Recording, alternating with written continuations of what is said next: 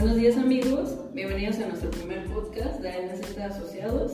Este, en este programa no queremos hablar solamente de finanzas, también queremos hablar acerca del emprendimiento. Queremos empezar con una serie de experiencias, de entrevistas a personas que ya han emprendido o están en el proceso de, de iniciar un negocio. En este video, perdón, en este podcast se va a iniciar con, tenemos aquí una persona invitada, el contador público Humberto García. Hola, buenos días. ¿Qué tal Dani? Buenos días, gracias por la invitación. Gracias a ti por, por aceptarnos, eres nuestro primer podcast. Este, sabemos que eres una persona muy emprendedora, por eso quisimos iniciar, arrancar nuestros audios contigo. Bueno, este, este podcast lo nombramos de empleado empresario. En verdad necesitas tener muchas ganas para empezar un negocio. ¿Qué nos dices al respecto de esto? Bueno, yo estoy totalmente convencido ¿no? de que el primer impulso son las ganas y una vez que tienes ese impulso de las ganas, pues es tomar acción y empezar a hacer las cosas. Muy bien, vamos a hablar un poquito acerca de, de ti, ¿no? Este, sabemos que eres contador público la última generación de, de aquí de la, de la, ciudad de Morelia, Universidad Michoacana, la última generación de contadores públicos, ahorita ya la mayoría somos licenciados. Este, pues has tenido mucha experiencia laboralmente, has estado en empresas grandes como es Coca-Cola, FEMSA, la Pepsi, ok, en la, en Pepsi, perdóname, este, también en esta médica, este, en algunas industrias químicas de aquí de, Morelia. Y dónde más cuéntame. Eh, bueno, también es eh, profesionalmente te puedo decir que he tenido buena fortuna. Profesionalmente yo no me, no me voy a quejar ni me puedo quejar porque me ha ido, muy, me ha ido bien. Eh, he estado en empresas transnacionales también. Eh, estuve en Irapuato en una empresa que tiene plantas en cuatro de los cinco continentes y además de las empresas en las que he estado aquí en Morelia, como ya lo decías, Pepsi, Star Médica, Quimic y Alquemin. Son empresas con presencia internacional. Internacional. internacional. Sí, sí, las, hemos conocido un poco. Aquí en la ciudad de Morelia no está muy desarrollada la parte industrial, pero las pocas que hay, pues yo creo que has estado presente y eso habla de tu experiencia como profesionista. Ok, vamos a empezar con una serie de preguntas para que veamos cómo fue ese brinco de salir de esa pecera de ser godín, porque aunque seas gerente de la empresa, este, hasta el, el, segundo mando ahí en la empresa sigue siendo un godín. Sí, claro. Estás siempre este, a expensas de un jefe. Y queremos saber cómo saliste de esa pecerita de godines, aventarte a un mundo, a un océano de tiburones y tormentas empresariales. ¿Ok? Bueno, tenemos aquí a nuestro compañero este, Néstor González, compañero aquí de, de ANZ, nos estará apoyando con el, la continuidad de las, de las preguntas. Hola, buenos días. ¿Qué tal, Humberto? ¿Qué tal, Néstor? Buen día. Buen día. Pues aquí, mira, te voy a entrevistar, te voy a hacer una serie de, de preguntas para saber cuál fue tu brinco de, de empleado a emprendedor. Bueno, empezamos con la primera pregunta. ¿En qué instante, en qué fecha o día decidiste ser emprendedor y cuál fue tu situación económica? Eh, bueno, mira, este, yo vengo de una familia en la que soy el único empleado de la familia, o fui el único empleado de la familia. Realmente mis padres son emprendedores, mis hermanos son emprendedores, entonces, pues yo estudio la carrera de licenciado en contaduría, empiezo a tener buenos trabajos. Eh, sin embargo, en la segunda empresa en la que yo estuve trabajando, de un día para otro llegan y nos dicen que va a haber una serie de recortes a las prestaciones laborales. Estamos hablando de que nos quitan de la noche a la mañana vales de despensa, nos quitan seguro de vida, nos quitan gastos médicos mayores y nos dicen, ¿y si quieres? Entonces, en ese si quieres, pues dices, no, yo no quiero eso para mi vida. Yo no quiero estar a expensas de que de la noche a la mañana me cambien lo que teóricamente yo vengo construyendo. Entonces, en ese momento, yo tomo la decisión de empezar el emprendimiento, no de dejar de trabajar, sí de empezar el emprendimiento. Y es que empiezo yo a, a, trabajar en negocios propios. Estamos hablando de que tuve una tienda de ropa, después tuve una... Este, vendía ropa casi por catálogo, no recuerdo ahí unas cosas. No, era una tienda de ropa establecida, estuve un año. Después, este, ¿Tenías un ciber? Después eh, iniciamos un negocio de cibercafé, que estamos hablando de que en aquellos entonces era rentable. Y después eh, establezco el primer negocio que ya lleva cinco años operando, que es enfocado al giro de videojuegos. Muy bien. ¿Qué edad tenías cuando tuviste esa, esa chispa de emprender mi negocio? Tenía 22 años. 22 Estamos hablando de que tenía 22 años. O sea que todavía estabas en la carrera. Estaba en la carrera cuando puse mi primer negocio. No estabas ni titulado, no sab- ese momento en el que uno termina su carrera y no sabe ni qué hacer. Este, no, ahí la diferencia es de que pues yo cuando termino, yo ya estaba laborando, esa era una de las ventajas, y también el estar laborando, pues también ya me generó un cierto flujo de, de caja favorable Sí. que me permitió iniciarme en el emprendimiento a temprana edad, digámoslo así. Muy bien. Entonces, este, nos estamos topando con una experiencia familiar inicialmente. Nos comentas que ahora sí que por cuestiones de papá, de hermanos, todo eso, pues viene como la, la experiencia de ahí, ¿no? Sí, sí, claro. Eh, mi padre no terminó ni la primaria y aún así nos sacó adelante a siete hijos, todos profesionistas. Entonces, pues como yo no veía cómo otra persona trabajando en una empresa eh, tenga esa capacidad financiera para, para hacerlo, ¿no? Entonces, es por eso que yo decía, no, bueno, si mi padre lo hizo, pues yo también puedo hacerlo, ya con más herramientas, porque ya gracias a él pues ya tengo una, una carrera profesional, ¿no? Que, que quieras o no te abre muchas puertas. Sí. Muy bien. Pues seguimos con la siguiente pregunta. ¿Tenías alguna excusa para no emprender? Eh, pues excusa, más que nada, mi excusa era la, la desidia, la procrastinación, decía, este, yo quería emprender desde que estaba en la universidad, pero decía, mi excusa era que no tengo tiempo, porque estoy trabajando medio turno y estoy en la universidad, entonces mi excusa para no emprender era la falta de tiempo. Esa fue realmente mi excusa. Después, cuando empiezo el emprendimiento, pues me arrepiento y digo, si hubiera empezado cuando iba en primer semestre, ya estuviera logrando resultados en este momento. Sin embargo, pues Ujú. empecé hasta que terminé, bueno, hasta noveno semestre de la carrera, Sí. fue que me decidí a dar el primer brinco a, a emprendedor. Sí, yo este, personalmente también el tiempo es la primera excusa que todo el mundo pone, ya sea jóvenes, viejitos. No tengo tiempo. Si eres joven, piensas, bueno, tengo mucha vida por delante. Y si eres viejito, dices, no, ya no me alcanza el tiempo. Claro. Poder este, crear un simple negocio, un mini sueño que quieras cumplir, pero el tiempo es, un- es el factor más importante que yo he estado detectando en, en, esta, en esos factores del emprendimiento. Muy bien, la siguiente pregunta. ¿Tienes algunos secretos que, que nos puedas contar para que tú pudieras emprender tu primer negocio?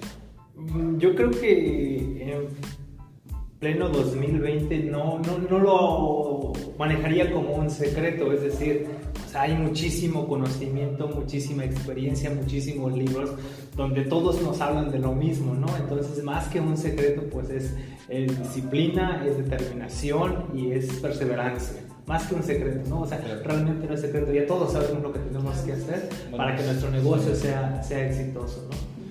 Ok, este, leemos muchos libros de superación personal, de emprendimiento, y todos comentan eso de la disciplina. Pero personalmente, ¿para ti qué es disciplina?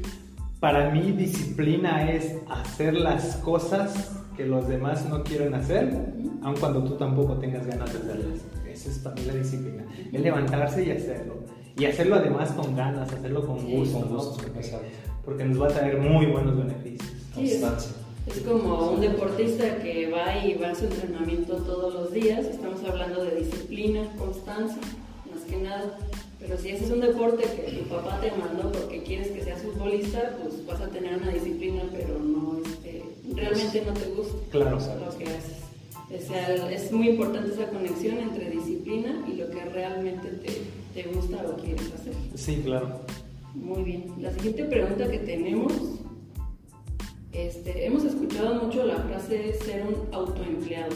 O sea, si emprendo todo, tengo mi negocio bien chulo, pero acabo siendo, siendo otra vez este, autoempleado y pues teniendo todo mi tiempo absorbido ahí. Este, ¿Crees que es malo ser autoempleado o si tienes alguna estrategia para no serlo? Mm, no considero que sea del todo malo. Es, es menos malo que estar laborando en una empresa. Sin embargo, si realmente queremos dar ese paso de autoempleado a empresario, sí necesitamos desconectarnos porque si estamos todo el tiempo dedicados al negocio, pues se nos acaba la creatividad, se nos acaba la imaginación, se nos acaba la estrategia, porque estamos inmersos en el negocio, en la operación. Entonces, sí es importante apoyarnos en los empleados, en, en colaboradores que nos ayuden a crecer el negocio. Obviamente, como líderes, nuestra responsabilidad es darles las pautas, establecer los controles internos necesarios. Como contadores ustedes lo saben perfectamente que es una herramienta muy muy importante. Eh, aprovechar también la tecnología, no sé, cámaras de videovigilancia, eh, sistemas de punto de venta, o sea, que la información sea más digital, empezar a aprovechar los sistemas de información que nos ofrecen. Estás hablando de confianza. Mucho, hemos tenido algunos clientes que por falta de confianza hacia sus colaboradores este, no delegan responsabilidades y al final del día acaban por mil actividades y este, pues como dices tú con falta de energía para seguir emprendiendo otras cosas. En definitiva es difícil, como todo en la vida considero que implica un reto, ¿no? De igual forma también el tener al personal calificado, sobre todo en estos tiempos, es complicado, ¿no? ¿Por qué? Porque ahorita los millennials creen que todo merecen, que les pagas muy poco, que gracias a ellos este, te estás haciendo rico, ¿no? pero también hay mucha gente muy capaz y muy comprometida. Entonces es, si una persona no nos funciona, pues igual seguir intentando, seguir intentando, no claudicar porque en definitiva nos vamos a encontrar con eso, ¿no? O, con, o con una mala experiencia, ¿no? De que un trabajador sí hizo mal uso de los recursos de la empresa. Ni modo, es parte del precio que tenemos que pagar como, como, como emprendedores y como empresarios. Muy bien. Pues entonces, ¿ahorita te consideras autoempleado o dueño ya del negocio? estoy en un punto intermedio. No, no, no considero que, que, he logrado dar el brinco ya a dueño de negocio porque todavía tengo que invertirle tiempo a los, a los negocios. Este, pero el objetivo es ese. Es que los negocios sigan operando solos sin necesidad de que yo esté todo el tiempo ahí o la mayor parte del tiempo. Ese es el objetivo. Bueno, pues hemos hablado de muy cosas muy bonitas, empleado, ya empecé, pero hay puntos de quiebra en la vida. Este, cuéntanos en la parte de tu vida este, perfecta de emprendedor, si ha llegado algún momento de quiebra que hayas naufragado, que digas, no, ya no quiero seguir con mi negocio, me voy a regresar de Godín. Eh, tanto así como ya no quiero seguir con el negocio, no, no nunca lo he pensado, jamás he pensado en dejar en dejar los negocios, más bien sí he pensado si un negocio no funciona, buscar otras alternativas, empezar a diversificar, en eso sí he pensado y sí efectivamente llega un momento en el que casi te quiebras porque pues hay que pagar cuentas, hay que pagar nóminas, hay que pagar renta, luz, todos los gastos eh, propios del negocio, ¿no? Además de los gastos familiares y personales. Entonces llega un momento en el que sí yo, yo personalmente sí me he regresado a trabajar en compañías porque como lo decía en el inicio, eh, profesionalmente he tenido buena fortuna, entonces me he regresado en dos ocasiones al campo laboral, me capitalizo y regreso. Nunca, nunca he pensado en dejar el negocio, aunque para ser honesto considero que ha sido un error cuando según yo me he salido a capitalizarme, porque en estos momentos eh, los negocios han tenido, no han tenido los resultados esperados, entonces termina siendo lo mismo y, mi esfuerzo afuera ha sido en vano. Realmente, si yo hubiese sido más persistente y quedarme ahí y decir, no, no, aquí me quedo, aquí me quedo, aquí me quedo, creo que los resultados hubieran sido más favorables, sí, mucho mejores. Sí, hubieras este, sacado esos resultados hace 10 meses. Tal vez, sí, definitivamente. Este, pero como aprendizaje te quedó, ¿no? Sí, sí, Ok, aquí no me sirve mi tiempo, me regreso a mi negocio. Claro. Totalmente. Muy bien, seguimos con la... Bueno, la otra es, ¿cuál es tu motivación? ¿Cuál es esa chispa interna que te dice a ti mismo que te levantes y que digas, vamos a darle hoy otra vez a los negocios, hacerlos crecer, a echarle para adelante? ¿Qué es lo que te motiva? ¿Cuál es esa, esa chispa que tú tienes en, cuestión de levantarte?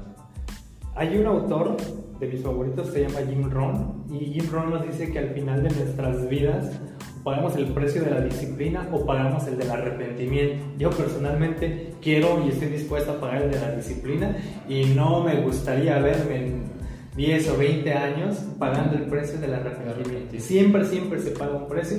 Yo prefiero el de la disciplina. Entonces, esa es mi chispa, ese es mi impulso, ¿no? Que quiero una vida extraordinaria, que, con resultados extraordinarios y eso solo se consigue trabajando todos los días o trabajando con disciplina. Ok.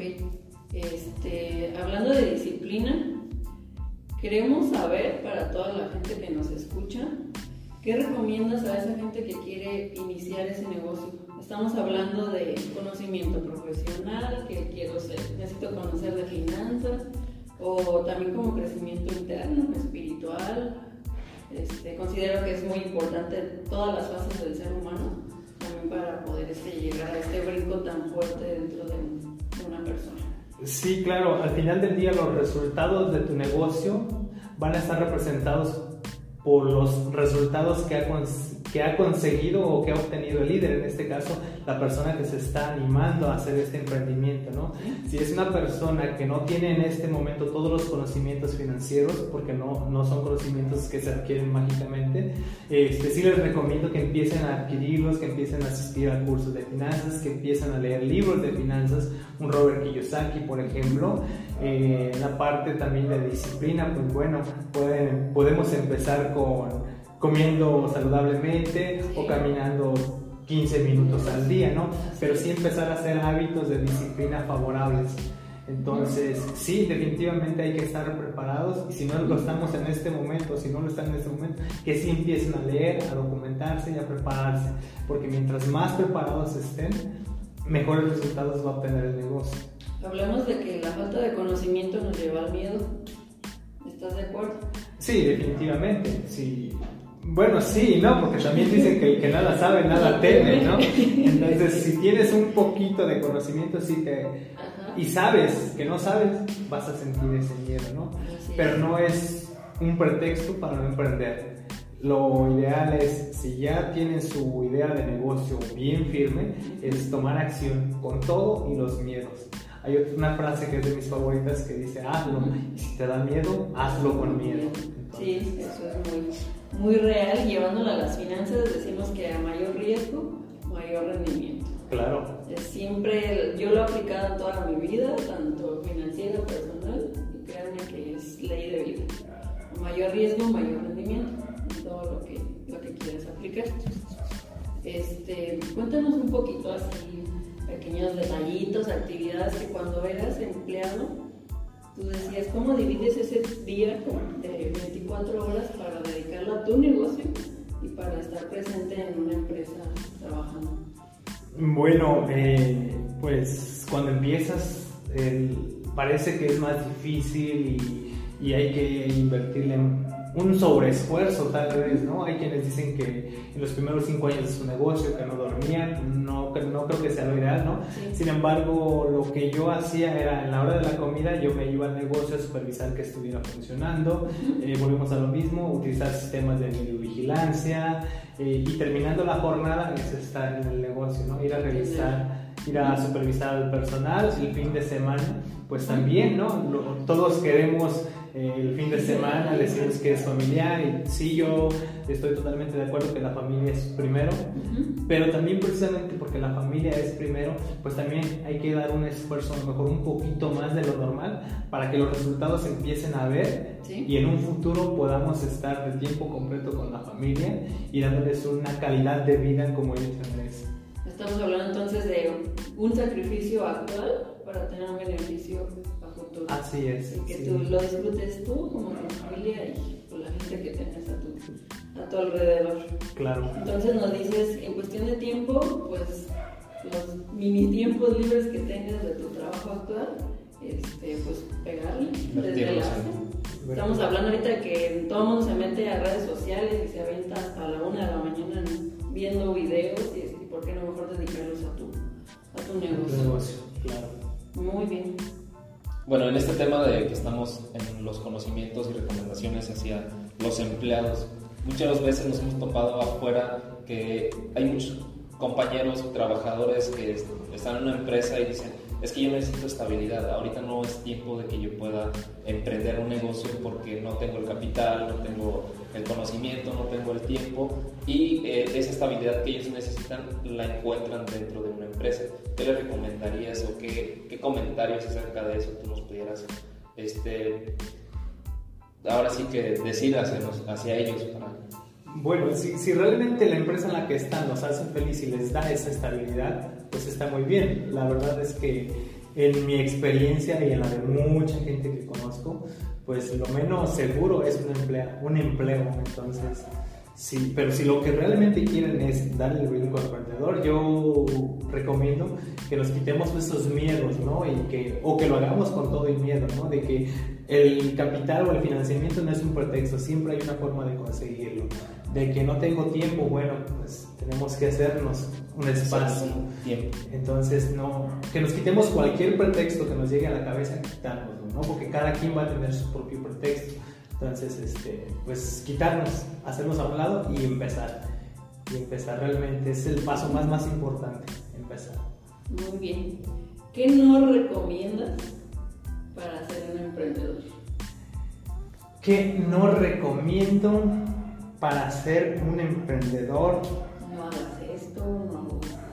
Bueno, platicábamos ahorita de que sí siempre hay financiamientos. Yo digo que si va a ser su, su caso de obtener un financiamiento para poder arrancar, que sí busquen, un, que sí dediquen un poco de tiempo a escoger la mejor tasa, ¿no? Porque de nada les va a servir que su negocio empiece a, a este, operar cuando sacaron un crédito en una caja popular donde están pagando un 100% de, de costo anual total de intereses. Entonces hay otras opciones más benévolas. Yo sugiero que, que inviertan tiempo en elegir la mejor opción de financiamiento. Financiamiento. Sí. porque es otra, la segunda es peor excusa después del tiempo el dinero. Sí. No tengo dinero. Y pues todas las plataformas digitales ahorita nos ayudan mucho en esa parte. Yo creo que no sería excusa en, en estos momentos. Muy bien, pues con esto ya nos das un poco un panorama muchísimo más este, real. Estamos hablando con personas que realmente están viviendo la experiencia de ser un emprendedor.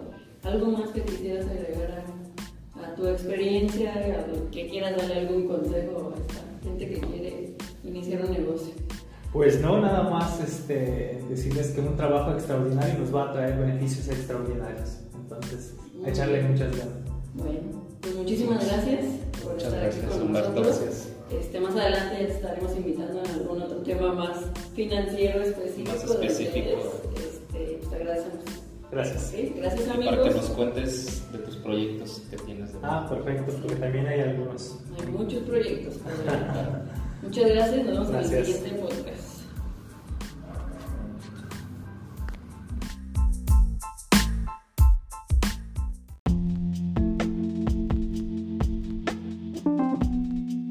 Bienvenidos a este nuevo podcast. En este momento nos está acompañando el maestro en administración Israel Fuentes Sánchez. El tema de este podcast es acerca de la delegación de responsabilidades y para mantener a tu personal motivado. Este, Israel, te invitamos porque eres- sabemos que eres el indicado para estos temas. Gracias. Este, cuéntanos un poquito de tu historial académico, qué haces actualmente para que te conozca la, la gente. Muchas gracias por la invitación, Daniela, Néstor. Pues estoy muy contento eh, en estar aquí con ustedes y compartirles mi experiencia. Yo vengo de la Ciudad de México, ya llevo 12 años aquí radicando en Morelia. Eh, soy licenciado en Relaciones Comerciales, mm, egresado de la ESCA Santo Tomás, en el POLI, Instituto Politécnico, Politécnico Nacional, y actualmente pues, me gradué con ustedes de la maestría en Administración con especialidad en Finanzas Corporativas y Bursátiles, en la Morelia, y actualmente pues llevo un, un crecimiento en Coppel, y es donde ya llevo dos años también laborando ahí, que he crecido tanto en lo personal como en lo laboral.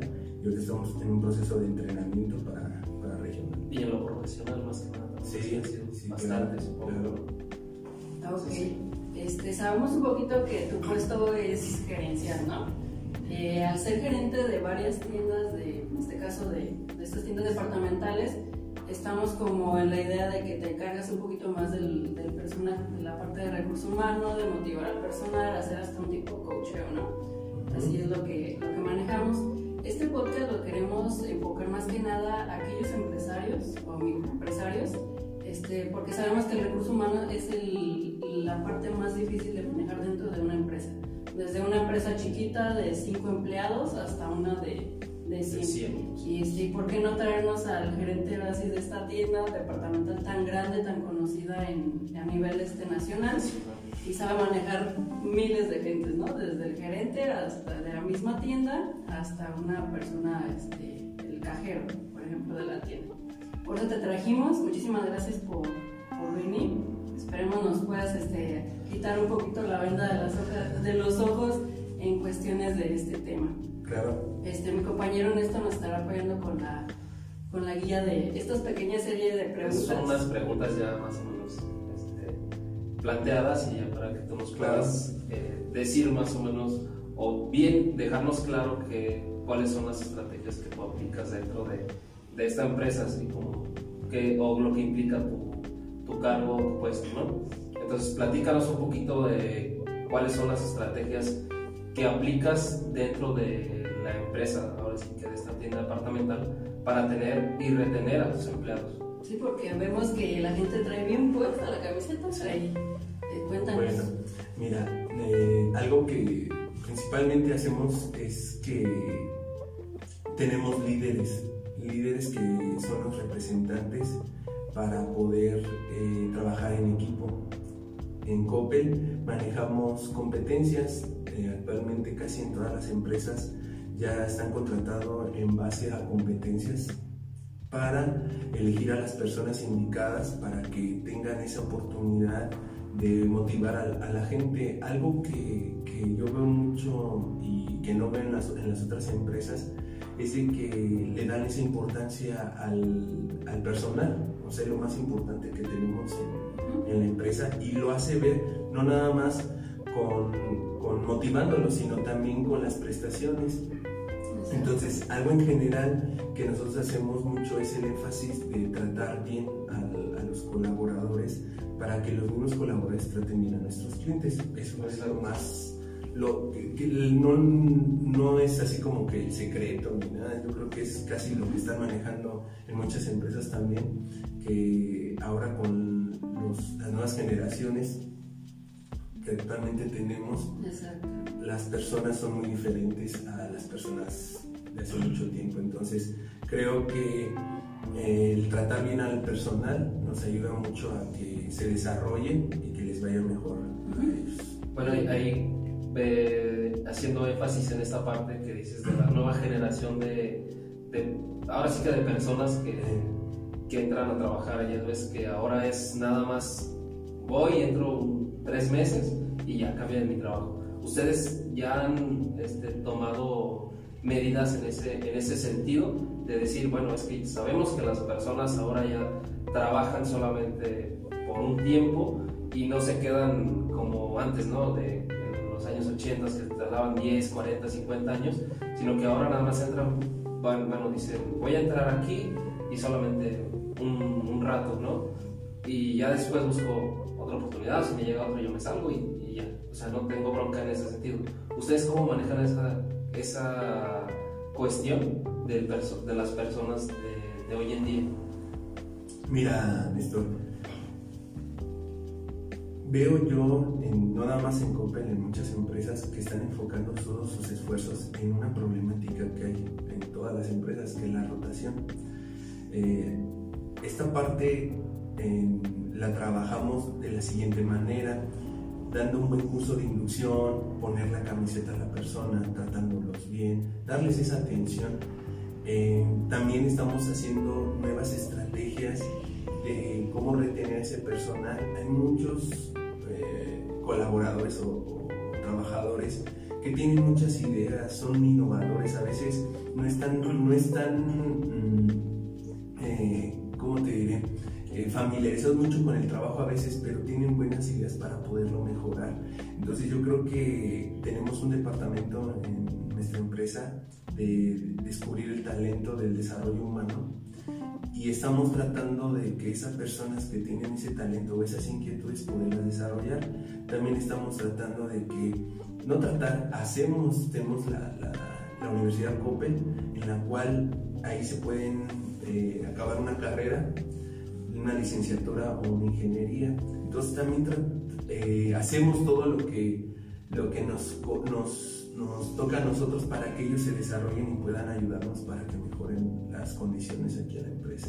Entonces yo creo que eso nos está ayudando mucho a comparación a, las demás empresas. Muy bien. Ok, entonces este, estamos hablando de una empresa que no motiva a su personal únicamente económicamente. Porque dice, muchos microempresarios piensan, bueno, entre más le pago, voy a, casi casi estoy pagando por tu compromiso. Dices, te voy a pagar más, quiero que trabajes, te pongas la camiseta ahora sí de la empresa. Y así como nos comentas que manejan en esta empresa este, cuestiones de pagar la universidad, eh, no sé, hasta el mismo uniforme ¿no? que, les, que les ofrecen desde el primer día, su capacitaciones, este, pláticas, supongo que también tienen de, de alguna otra situación. Entonces, estamos hablando que no solo la motivación del personal es económica, sino también es en cuestión de, de prestaciones, de apoyos, eh, hasta el mismo conocimiento del, del personal, ¿no?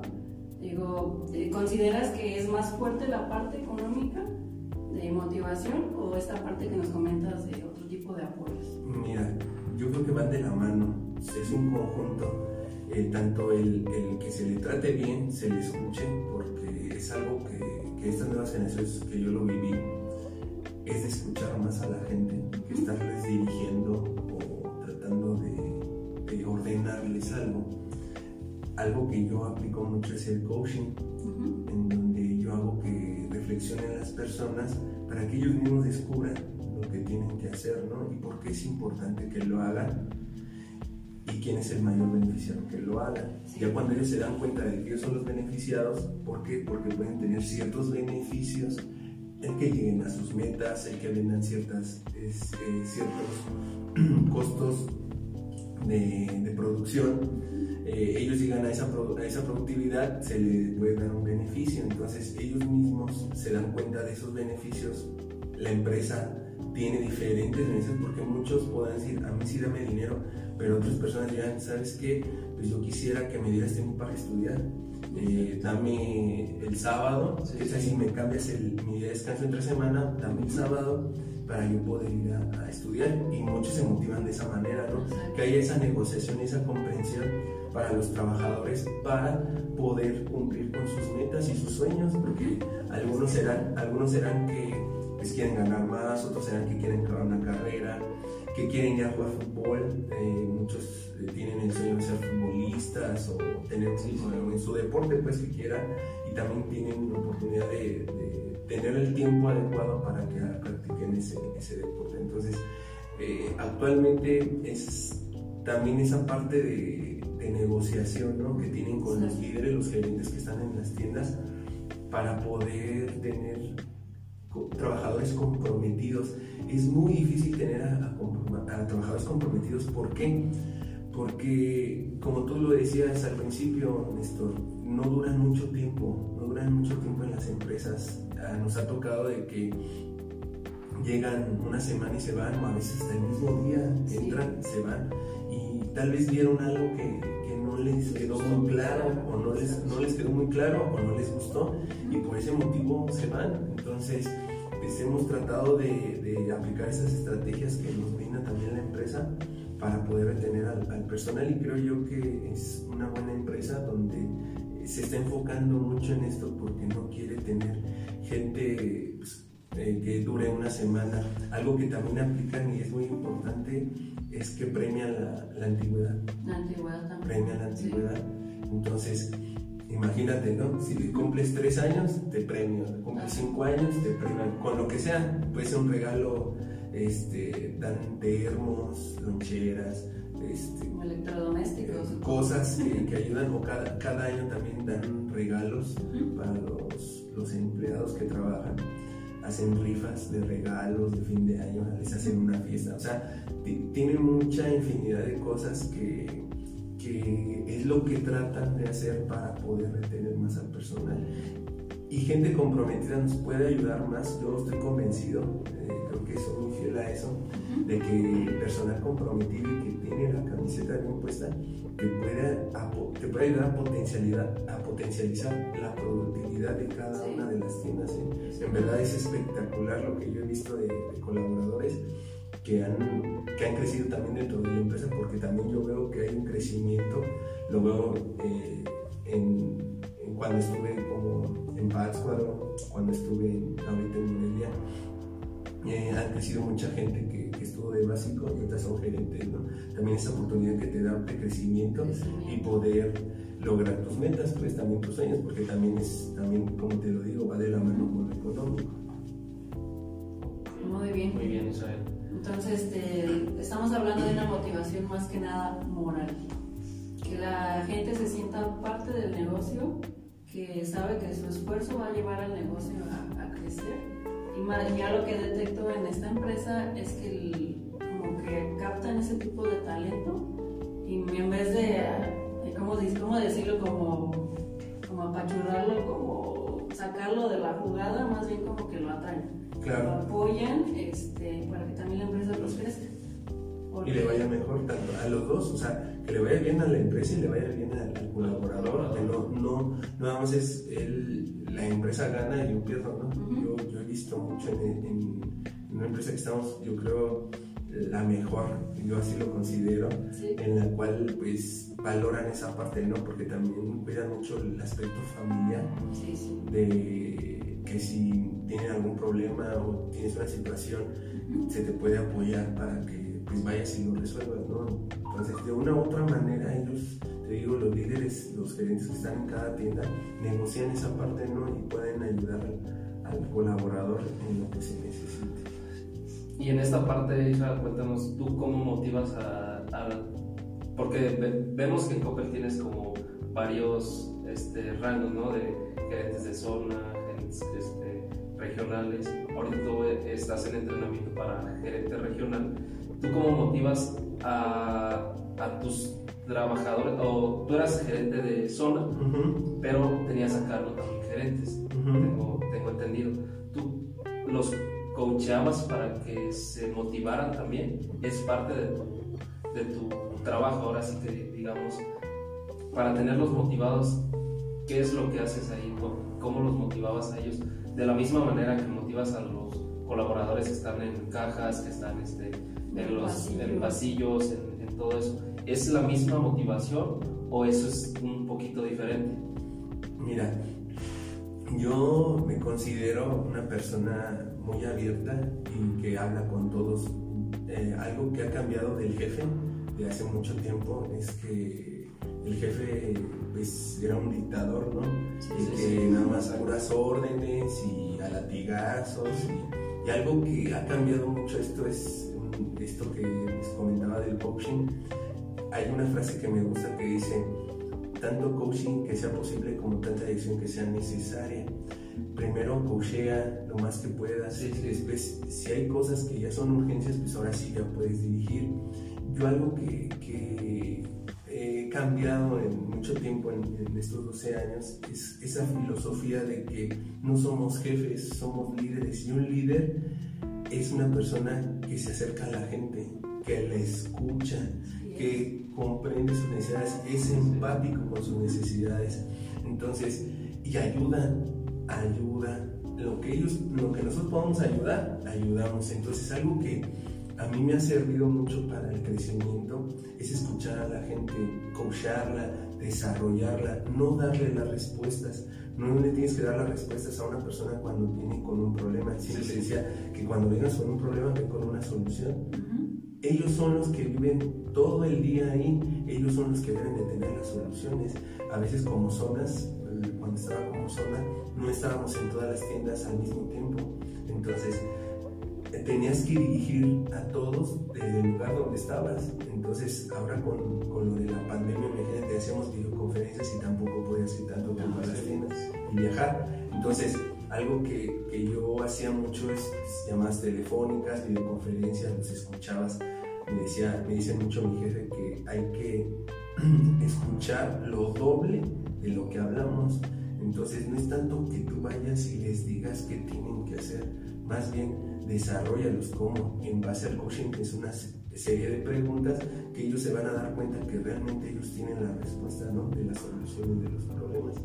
Entonces, porque casi todos los gerentes están contratados para resolver problemas o circunstancias de los clientes que, son, que tenemos el día a día, ¿no? Porque es, es el pan de cada día en todas las tiendas resolver problemas de los clientes o alguna situación que se les, se les presente con su artículo, con alguna entrega, etc, etc. Entonces, ellos están de ahí para resolver todo ese tipo de situaciones, pero hay a veces que no están dentro de sus manos y por eso nos, nos preguntan nosotros qué podrían llegar a hacer, ¿no? Entonces, algo que yo te digo que, que hago es eso, desarrollo a la gente para motivarla y también en lo económico, también hay que ayudarlos económicamente. Le, le, decía a Daniela que, que, va de la mano, no nada más es lo en especie, sino también eh, eh, ayudarlos con esa de escuchar activa, así lo manejamos, escucha activa, escucharlos, motivarlos, y que, que motivar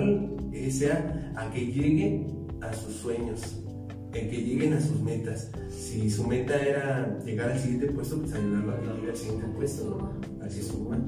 El crecimiento. Al crecimiento, siempre y cuando también se lo merezca. no, no, no nada más porque lo quiero, lo quiero ya. ya lo voy a lograr. ¿no? estamos de acuerdo que tienen que hacer méritos y para poder este, lograrlo, ¿no?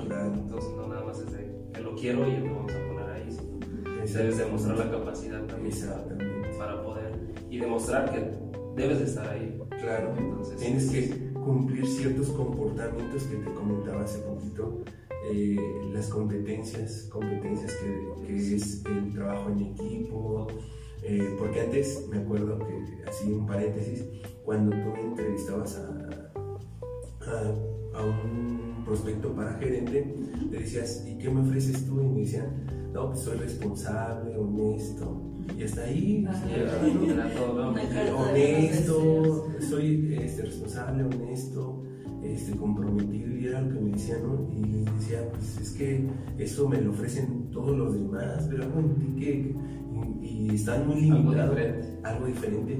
Y cuando escucho que me dicen, no, pues tengo visión estratégica, eh, trabajo mucho con coaching, este, soy una persona que me gusta escuchar a los colaboradores para cada 15 días para ver qué necesidades, platico mucho con ellos. O sea, cuando escuchas ese tipo de competencias, pues te empieza a, a, a, sí, a dar una señal, una señal de que esa persona es la indicada, ¿no? Porque es lo que estamos trabajando aquí.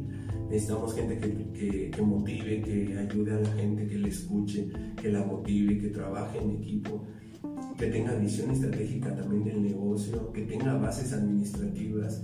Entonces todo eso nos ayuda a que esas personas pues puedan participar en, nuestro, en nuestra organización y pues le vaya mejor a la empresa. Muy bien. Para concluir el podcast ya escuchamos un poquito de lo que de lo que haces dentro de, de la empresa donde actualmente trabajas. Este, se me hace increíble, en las empresas más grandes es donde manejan este tipo de, de estrategias con el personal. Eh, ¿Qué recomendación estamos hablando para microempresarios o gente que tiene negocios chiquitos? Así, traer como de lo gran macro de esta empresota a una, una tiendita que tiene cinco empleados decirle, oye, este, ¿cómo puedo motivar a mi, mi gente? Le digo, económicamente a veces no se puede. Este, algo así bien puntual que nos puedas decir, cómo motivar a mis tres empleados. Mira, Daniela, yo, yo lo he visto también porque tengo este, familias con negocios y también les he dicho lo mismo. Algo que yo veo eh, que ellos eh, a veces no ponen atención o no le dan importancia es a su persona. Al persona. Al negocio. Nada más ven el negocio y dicen, si, si, si tengo que cerrar más tarde, cierro más tarde, pero no le dicen si al empleado si le vas a pagar esa hora extra, ¿no? Entonces, eh, ellos lo deciden. Entonces, algo que yo les he recomendado es uno, escucharlos. Escuchar a sus empleados, qué es lo que gustan, qué les, qué les gustaría eh, llegar a una meta, en qué están sus posibilidades de ellos poderlos ayudar. Esa es una, dos. Algo que, que yo veo es de que también los dueños de esos negocios se tienen que preparar, porque también no se preparan, no tienen alguna preparación acerca de la administración del personal, del personal, cómo puedo llevarlo, cómo puedo, cómo puedo tener una persona comprometida que trabaje hasta años conmigo, ¿no? Y que le pueda dar las herramientas, algo que también les he recomendado es de que hagan su empresa en forma, que lleven una contabilidad, que los aseguren. Exacto. O sea, a veces tienen, tienen ese temor. Yo, yo lo he hablado con ellos, eh, también con, con mi hermano que tiene una empresa, les he comentado que se formalicen, los invitados a formalizar. ¿Para qué? Para que puedan tener las prestaciones los, sus trabajadores y cualquier accidente o situación tengan O sea, eh, eh, eso también ayuda, aunque no crean, el que pues, hay gente que eh, apenas se casó, me ha pasado aquí en, donde estoy, que apenas están casando, ya tienen eh, familia y que los niños necesitan un- una atención médica, no sé. Entonces, eh, algo que, que yo veo es de que si tú cuidas a tu personal, tú le das esas prestaciones básicas que, que es por ley y si das algo extra, ellos te van a responder de la misma manera. Yo creo que, que si haces esa, esa parte de, de atención a tus trabajadores, ellos te pueden ayudar en lo que ellos, en lo que tú, en lo que necesite el negocio para que le vaya mejor al negocio. Sí, sí. No nada más es egoísmo decir, no, yo es que yo, yo te necesito aquí y, y ya no te puedo pagar más, ¿no? Entonces, eh, a veces yo te digo, eh, esta parte de que, ah, es que voy a estudiar los sábados. Ah, pues hay muchos cursillos, entiendo, es que los sábados son de más afluencia y no te puedo dar el sábado, ¿no? Entonces, ¿qué puedes hacer tú como dueño? Los, los días sábados, pues yo lo cubro, ¿no? Sí.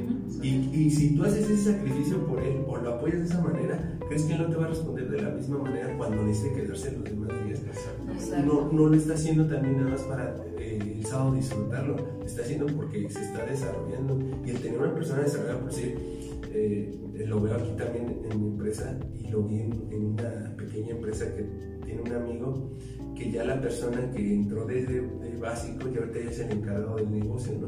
Y, él, ya, y ya él este, se olvida del negocio y ya esa persona que es el encargado o el gerente de esa tiendita, pues ya él ya no se tiene que estar preocupando de que, ay, ¿qué le va a pasar al negocio? Entonces, esos son las- los beneficios de tener personal desarrollado que te va a ayudar. Entonces, yo creo que eh, necesitan enfocarse mucho, mucho en las personas que trabajan con, con ellos de esa manera, en Sí. escucharlos. Y en la, por ejemplo, la parte financiera que también manejamos nosotros, hay que tener en cuenta que entre más rotación del personal es más costoso. Claro, ¿Por qué no hacer un análisis mejor de, ok, lo puedo motivar a mi personal actual con algún prestamito o alguna actividad extra? A la larga nos va a salir más barato que la gente esté rotando y rotando de, de puestos. Y, este, y eso de estar capacitando, o por ejemplo, si das uniformes, que ya se te fue con el uniforme, este, es muy complicada la parte financiera. Así es que si podemos llevar una administración de personal desde cero, yo creo que el ahorro tanto emocional también del, del Claro, empresario, empresario. este, ahorro emocional, financiero y actividades dentro del trabajo, yo creo que el- sería muchísimo el ahorro que tendremos. claro, claro, hay mucho ahorro. Creo que la rotación es un problema que no nada más este, tenemos nosotros, hay Sí. en, todo, en todas partes, pero como dicen, los riesgos no se eliminan, se administran. Exacto. Entonces, eh, es, la rotación se puede administrar. Entre menos la tengas, mejor. El negocio le va a estar yendo mejor. También esto, como tú lo dices, Daniela, la gente que está eh, por fuera, que nos ve, le llaman la atención y dicen, oye, me gustaría trabajar ahí, Sí, ¿no? sí. Yo veo trabajadores que andan bien contentos, sonriendo, Sí. le está yendo bien, o andan de presumidos diciendo que trabajan en Coppel, por algo están, están presumiendo eso, ¿no? Entonces yo creo que eso ayuda a que, que le vaya mejor tanto a- a- al negocio como a, la- a la- a la- a la- a las personas que trabajan ahí. creo que es un 50-50 para que esto lleve un equilibrio y le va a ir mejor a la, a la empresa. Sí, porque al final de cuentas hay que recordar que el negocio no se mueve solo, Sí. no se mueve nada más con dinero o con herramientas. La gente es la que hace el negocio. Claro, claro. Es, sí es lo más, es lo más importante Así es. de una empresa, el capital humano. El capital humano. Es, ahora sí que aquí entra la frase que dice cuida de tu personal y ellos cuidarán de tu empresa. Entonces, es un dicho que, es. que cabe muy bien en este tipo de, de situaciones. Así es. Así es. Sí, pues llegando al, al título del podcast, como habíamos dicho, la delegación de responsabilidades, pues yo creo que viene de la mano con la motivación del, Del del personal. mismo personal.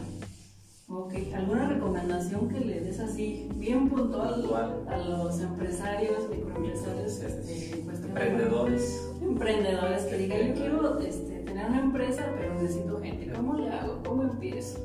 Porque sí, muchos emprendedores tienen como esa parte de decir, es que, ¿qué tal y me contrato a alguien y a los tres a la semana se me va o no sé? Me roba. O me roba. Sí. O sea, porque tenemos esos riesgos obviamente dentro de, de una organización, de una empresa, en, en todo yo creo que hay riesgos y es eso que muchos tienen la mentalidad, es que si yo dejo a alguien, es, me va a robar, este, me va, Miedo. no sé, Sí, es el miedo más que nada de, de poder contratar a alguien. Ahora sí, ¿qué recomendación nos darías o le darías a estas personas para evitar ese tipo de, de miedos o de limitantes que se ponen para organizarse y tener a alguien dentro del- de su negocio? Mira, algo que, que yo siempre les he recomendado es definir bien el perfil que la persona que vas a, que es lo que necesitas de la otra persona. El definir el perfil es qué edad, eh, si lo quieres casado, Sí. soltero, o sea, todas las cosas que tú puntualices en esa parte, qué competencias o funciones necesitas de esa persona, qué conocimientos básicos debe de tener esa, esa, esa persona para que me ayuden. Tienes es que es lo que te digo, la parte que a veces en- al- a los pequeños empresarios no les gusta mucho invertir en su conocimiento para saber realmente, porque hay muchas herramientas. Te digo este de definir un perfil. Tienes que definir un perfil bien de la persona que voy a contratar. Bueno, ya que lo defina, perder ese miedo y trabajar bajo confianza. O sea, que Sí. no hay, no hay de otra, o sea, no hay de otra. No vas a conocer, nosotros este, en todas las empresas manejan contratos a veces temporales al principio para definir Para a eso. la persona. Entonces también hacerlo, ¿sabes qué? Voy a ver cómo, cómo trabaja este mes, dos meses, tres meses este chavo, que todo lo que me dijo realmente haya sido Exacto. real, ¿no? Y perder ese miedo, dejar, dejar a las personas que, que trabajen y poco a poco empezarlas a evaluar, no dejar nada más solas, sino también evaluar sus resultados y llevarlos de la mano, es lo que te digo, es el seguimiento y la atención que deben tener con cada colaborador, cómo fueron sus resultados de cada semana, platicar con él, a ver por qué no llegaste a la meta de, de- de estas ventas, si es temporada, ¿no? Tienes que llegar a, a- yo siempre vendía esto, ¿por qué no estás llegando a eso? Tal vez ciertos comportamientos que tú puedes ver, identificar, se los puedes trabajar y decirle, ah, mira, necesito que, mira, cada vez que entre un cliente me lo vas a saludar, le vas a decir buenos días. Entonces, es implementar ciertas estrategias de cada uno porque todas las personas son diferentes. Ah, hay muchas personas que, que les gusta ver videos son más visuales, a otros les gusta hacer eh, auditivos. Entonces, dependiendo de las características de la personalidad de la persona, ahí ya, ahí ya empiezas tú a definir qué estrategias le, va- le voy a implementar para que pueda enseñar, aprendi- aprender ciertas cosas que yo necesito para que mejore mi, mi negocio. Entonces, algo que yo te digo es, es definir el perfil este, y darle seguimiento al colaborador para que poco a poco pues, ya vayas conociendo a la persona, cómo trabaja y así, pues, poco a poquito. Ahora, también algo que les digo es de que les ha- hagan, por eso esto de la formalización, es que hagan su historia de la empresa, ¿no? Cómo se, Sí. Aunque sea un, algo, el puestito de, de, de hamburguesas o de, o sea, a nosotros nos conocen como las hamburguesas tal y tenemos de hace tiempo, mira, nosotros nos caracterizamos, esta empresa se caracteriza de eso. De la buena atención, de que porque a la hamburguesa le ponemos esto, este, es algo que nosotros tenemos o estamos casados y que y quisiéramos que tú nos ayudaras a promover esto, ¿no? Lo mismo. Entonces ayúdanos a atender bien, a ver que nos va a ir bien en el negocio, o sea, todo ese así como que curso in- inductivo que le, que, de inducción que le tienes que dar al personal para que también, y eso es- no es malo, te digo que a veces si quieren ahorrar ese tiempo, decir ya, ponte ahí a trabajar, ya te va a decir ella, Y tienes que cobrar y ya, o sea, Ah. y dices tú, ¿qué importancia me dieron? Ni- por eso nosotros tenemos ese proceso de que el gerente llegue y le da la inducción, platica con él y le presenta a todos, le dice, mira, él es fulanito, eh, aquí están los baños, aquí está el comedor, aquí puedes guardar tus cosas, o sea, aunque sea algo chiquito, también hacer lo mismo, ¿no? Oye, mira, te, te, te presento a la señora que es la que encarga de aquí, este, las llaves te las da ella, vas a ver que con ella te, que tienes alguna situación, dirígete con ella, ella es la encargada, la gerente, entonces cosas así que eso te van a ayudar a que la gente pues no entre en mano, eh, eh, llega, llega así a ciegas y, se siente con confianza pues para que se sienta en confianza de, trabajar ahí contigo. Entonces eso ayuda mucho ese- esos cursos de, in- de inducción que puedes hacer y explicarles lo que es la empresa, ¿no? Para que ellos también se vayan eh, adaptando a ella y compren eso de ponerse la camiseta, ponerse la camiseta. Sí, bueno, Este, pues. te Ya por último, no sé, nada más aquí ah, hablamos de la este, motivación económica y la motivación moral. Dentro de la empresa o, o dentro de las empresas, ¿qué es lo que funcionaría más? ¿Una motivación moral o una motivación económica? Bueno, Micha, micha, tal vez. se lo, se lo dije, van de la mano. Yo diría que un 50 y un 50. 50 y 50. 50 y 50. Es muy importante tan la económica como tan importante la moral. ¿eh? Por eso te digo, van de la mano y yo daría un 50 y 50 para que una persona este, llegue a, la, a ser comprometidos y comprometido. comprometidos. Sí. comprometidos. Pues sí, llegar a ese punto de equilibrio dentro del personaje. Claro. Al objetivo que se, que se Claro, quiere, ¿no? Del- claro. del compromiso. Claro. Ok, pues te agradecemos muchísimo Gracias. haber asistido a aquí las instalaciones de ANZ Asociados, hablando exclusivamente de este tema de- del manejo del personal. personal. Eh, confiamos muchísimo en tu experiencia. Más adelante te estaremos invitando para otro temita ahí más puntual en este, Claro. en este tema de administración del personal. Con gusto. Pues muchísimas gracias y los esperamos en el siguiente podcast de ANZ Asociados. Gracias. Gracias.